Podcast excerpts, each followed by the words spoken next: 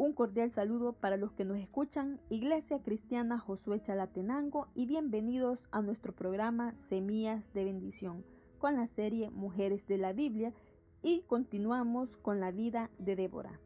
Su historia. Jericó, la puerta de entrada de Canaán, yacía en ruinas desde hacía 200 años. Desde ahí, los israelitas habían arrasado la tierra como una nube de langostas, devorando todo lo que encontraron en su camino. Pero los pueblos nativos de algún modo habían logrado sobrevivir, y como maleza bien arraigada, su idolatría se extendió hasta comenzar a socavar la fe de Israel. Rahab y Josué ahora solo eran un desvalido recuerdo. Los esclavos convertidos en guerreros eran otra vez los desvalidos y llevaban 20 años de sufrir opresión a manos de una coalición de gobernantes cananeos, cuyo guerrero principal era Císara. Sus 900 carros de hierro causaban terror al escasamente armado pueblo de Israel, dado que amenazaba pasarles por encima con fuerza invencible. No era de extrañarse que nadie se atreviera a desafiarlo. Císara, sin duda, se ufanaba de su seguridad, en especial dado que Israel en ese momento era conducido por una mujer, pero sus cálculos militares no tuvieron en cuenta un factor clave, el poder estratégico de la fe de esa mujer. Débora era una profetisa que había establecido su tribunal debajo de una palmera, varios kilómetros al norte de Jericó. Si bien gran parte de Israel estaba dividido y descorazonado, ella se rehusaba a perder el ánimo. ¿Cómo podía olvidar la fidelidad de Dios al vivir tan cerca de las ruinas de Jericó?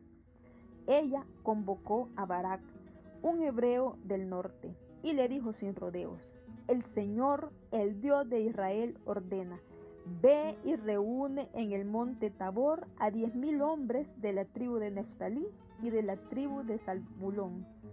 Yo atraeré a Císara, jefe del ejército de Jabín, con sus carros y sus tropas hasta el arroyo de Quizón. Allí lo entregaré en tus manos. Pero al igual que los demás israelitas, Barak le tenía terror a Císara se negó a obedecer esa orden a menos que se cumpliera una condición. Débora debía acompañarlo en la batalla. Está bien, iré contigo, dijo Débora, pero por la manera en que vas a encarar este asunto, la gloria no será tuya, ya que el Señor entregará a Císara en manos de una mujer. Cuando se enteró de la conspiración, Císara condujo sus tropas y carros al lecho seco del arroyo de Quizón, decidido a aplastar el levantamiento. Pero su misma fortaleza se le volvió en contra cuando la lluvia llenó el valle hasta inundarlo. De pronto, los 900 carros de hierro se convirtieron en un tremendo riesgo, aun cuando los soldados azotaban con furia a sus caballos. Instándoles a marchar hacia adelante, el lodo cenagoso los atrapó. Se convirtieron en un blanco fácil para las tropas de Barak que venían arrasando desde el monte Tabor. Ellos pasaron por la espada a todos los hombres con la excepción de Císara. Una vez más había oído el clamor de su pueblo y les había enviado un libertador. En esta ocasión, una mujer cuya fe había acallado las voces de la duda y el temor para que el pueblo pudiera escuchar la única voz que tenía importancia. En su victoria, en la victoria que Dios le dio, Débora y Barak cantaron esta canción. Cuando los príncipes de Israel tomaron el mando, cuando el pueblo se ofrece voluntariamente, bendito sea el Señor. Oigan, reyes, escuchen, gobernantes, yo cantaré, cantaré al Señor. Tocaré música al Señor, el Dios de Israel. Los guerreros de Israel desaparecieron, desaparecieron hasta que yo me levanté. Yo, Débora, me levanté como una madre en Israel. Ciertamente había surgido una madre en Israel, una mujer cuya firme fe hizo nacer la esperanza, la libertad y una paz que duró 40 años. Nunca más volvieron y se aliaron los cananeos en contra de Israel.